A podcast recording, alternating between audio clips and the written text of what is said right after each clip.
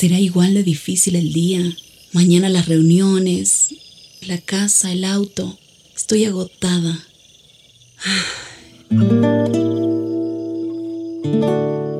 No importa cuántas cosas me hayan angustiado hoy. Me acercaré a Él porque Él tiene descanso para mi alma y mi mente. Cuando mi corazón está tranquilo, puedo escuchar su voz en quietud y confianza. Mi fortaleza está en descansar en Dios.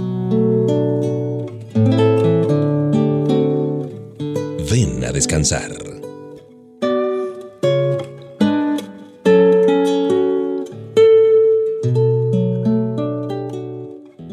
Ven, ven a descansar con HCJB y recibe un abrazo de Mauricio Patiño Bustos. Tiempo para escuchar buena música y también la palabra de Dios. Hay una porción en Efesios 4:31 que dice, abandonen toda amargura, ira y enojo. A lo mejor estás recordando si en este día tuviste algún episodio donde perdiste los estribos y no pudiste controlar la ira y el enojo. El rey Saúl fue escogido por Dios para gobernar la nación de Israel. Aparentemente él tenía todas las características físicas y mentales apropiadas y adecuadas para hacer esa función. Inicialmente la cumplió con éxito, como sabemos. Sin embargo, en el terreno espiritual su corazón no era leal a Dios, y el Señor lo descartó del liderazgo. En su lugar Dios eligió a un joven pastor llamado David como futuro rey de Israel. Cuando pensamos en el rey Saúl, Quizás viene a nuestra mente la imagen de un hombre colérico, iracundo, que no dominaba sus emociones. Las acciones heroicas de David y su amor a Dios le ganaron la admiración de los israelitas, mientras tanto Saúl se dejaba ganar por la amargura y la ira, hasta que esto lo condujo a la desgracia y a la traición. Definitivamente la ira es el enemigo más grande del gozo de una persona. Ambos no pueden coexistir uno y el otro. Cuando nos enojamos con Dios, con nosotros mismos, con otras personas o con nuestra situación presente, nos volvemos vulnerables a ciertas sanguijuelas que chupan nuestro gozo. La depresión, el desánimo, esa turbulencia interior hace que prácticamente nos resulte imposible disfrutar de la vida. Y todos luchamos contra la ira en algún nivel o en algún momento. Por eso te invito para que reflexionemos un poco en este pecado que es la ira y que nos trae tanta desolación, tristeza e inclusive nos puede marcar límites con otras personas cuando dicen, no, no, esa persona es muy cascarrabia si no me gusta eh, tenerlo cerca. Así es que tengamos mucho cuidado como tratamos con la ira. Te doy la bienvenida y con esta música tranquilizamos nuestro ánimo, sosegamos nuestro espíritu y reflexionamos también en lo que dice la palabra de Dios.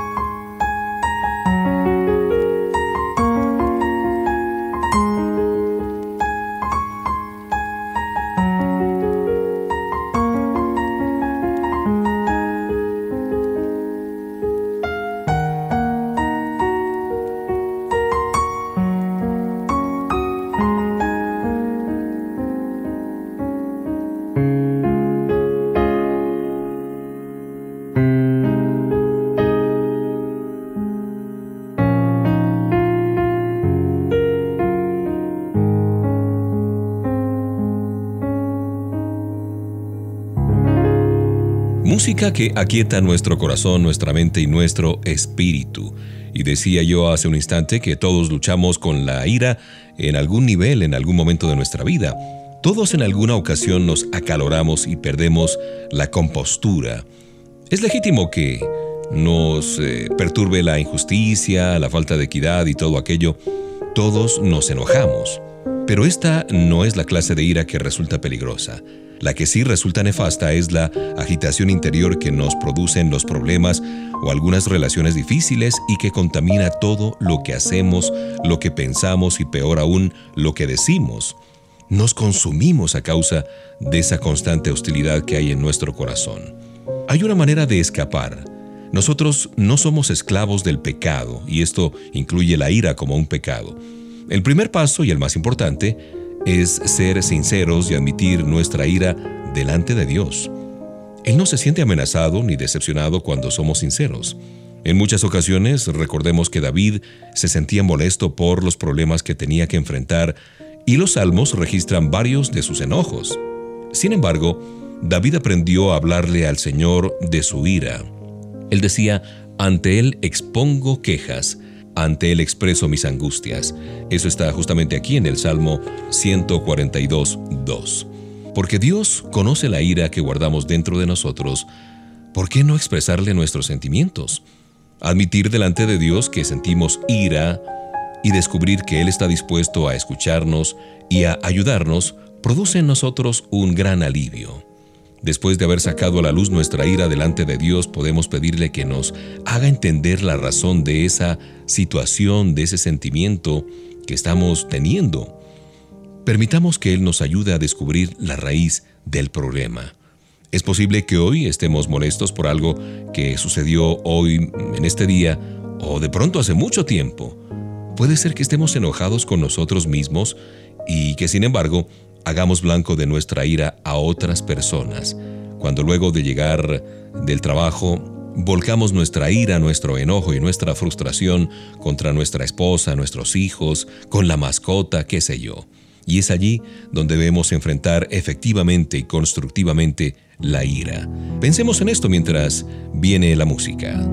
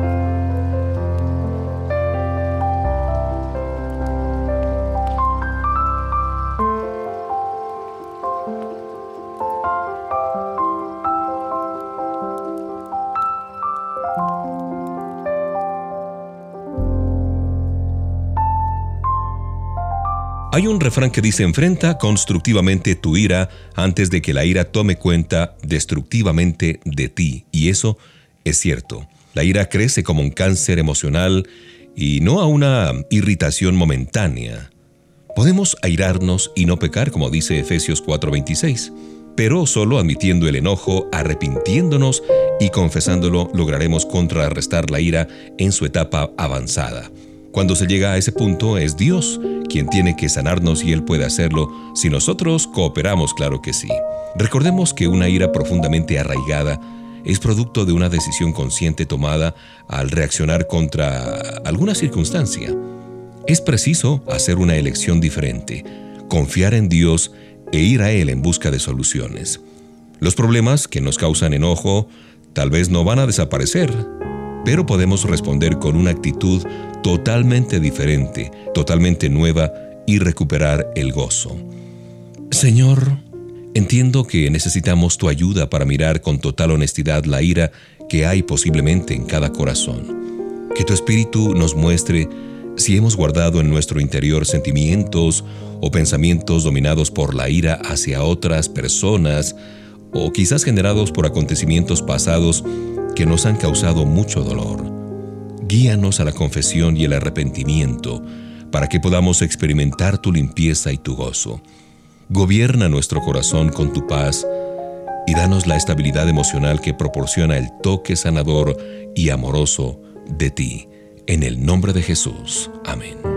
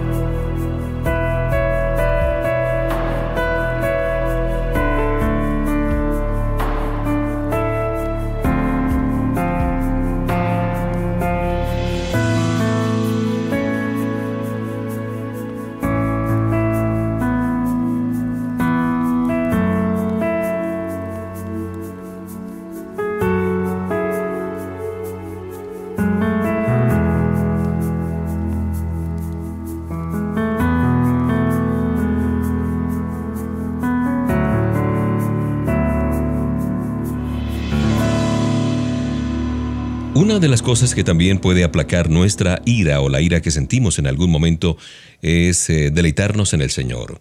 Estaba recordando la vida de Richard Baxter, que fue un pastor puritano del siglo XVII que pasó la mayor parte de su vida eh, muy difícil haciendo frente a enfermedades y pruebas de todo tipo, y en sus últimos años debió permanecer 18 meses en una prisión en Inglaterra a causa de su fe.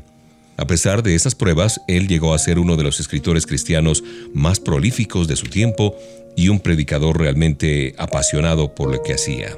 La poderosa fe de Baxter y la fuerza de su ministerio surgieron de una fuente a la que nosotros también tenemos acceso el día de hoy. Baxter definió así la motivación que lo impulsaba. Que el Dios viviente que es la porción de los santos y su descanso, haga que nuestra mente carnal se vuelva tan espiritual y nuestro corazón terrenal tan celestial, que amarlo y deleitarnos en él sea la tarea de nuestra vida. Uh, Richard Baxter se deleitaba en el Señor. Su gozo y su fervor por conocer y predicar a Cristo brotaban del profundo deleite que le producía la persona de Dios. El salmista nos dice lo siguiente, deleítense en el Señor, Salmo 37.4. Mientras muchos le temen a Dios y otros lo consideran una deidad amenazadora, solo los hijos de Dios podemos experimentar la maravillosa realidad de que Dios sea un deleite supremo.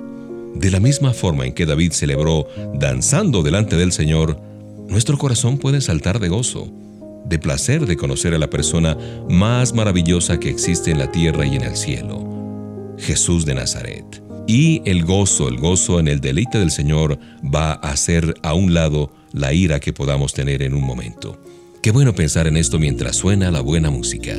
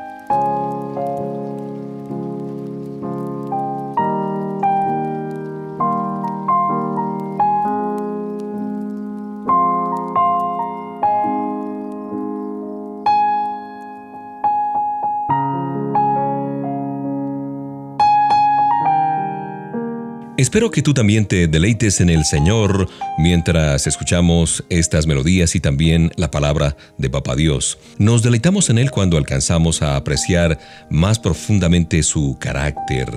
Él es fiel y generoso, Él es nuestro amigo y el que nos ayuda. Meditar en esto y en otros atributos del carácter de Dios eh, nos ayuda a desarrollar corazones agradecidos. Gozarnos al pensar en el carácter de Dios y en su persona nos llena el alma de un asombro creciente e inexplicable. Las riquezas que encontramos en sus caminos y en su persona son realmente inagotables, y Él llega a ser el gozo y el deleite de nuestro corazón aún en tiempos de prueba y de dificultades. Dios quiere que nos deleitemos en Él y se complace en revelarnos la gloria de su ser. Nuestro deleite en la persona de Cristo Jesús parte de un profundo amor y respeto por la palabra ¿Qué dice el Salmo 1.2? En la ley del Señor se deleita y día y noche medita en ella.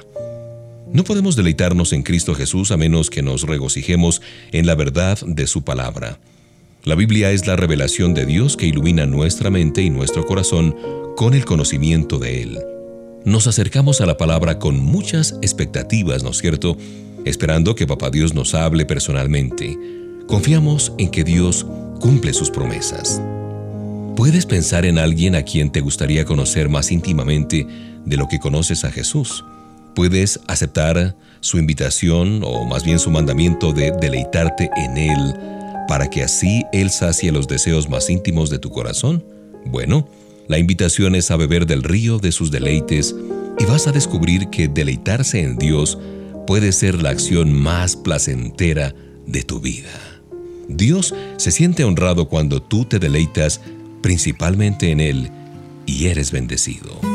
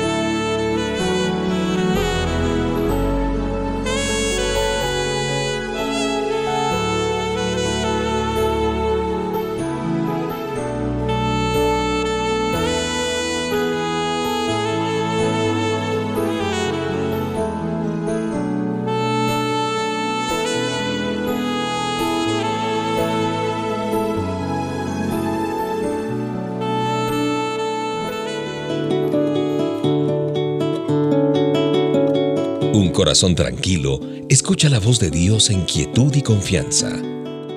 Ven a descansar.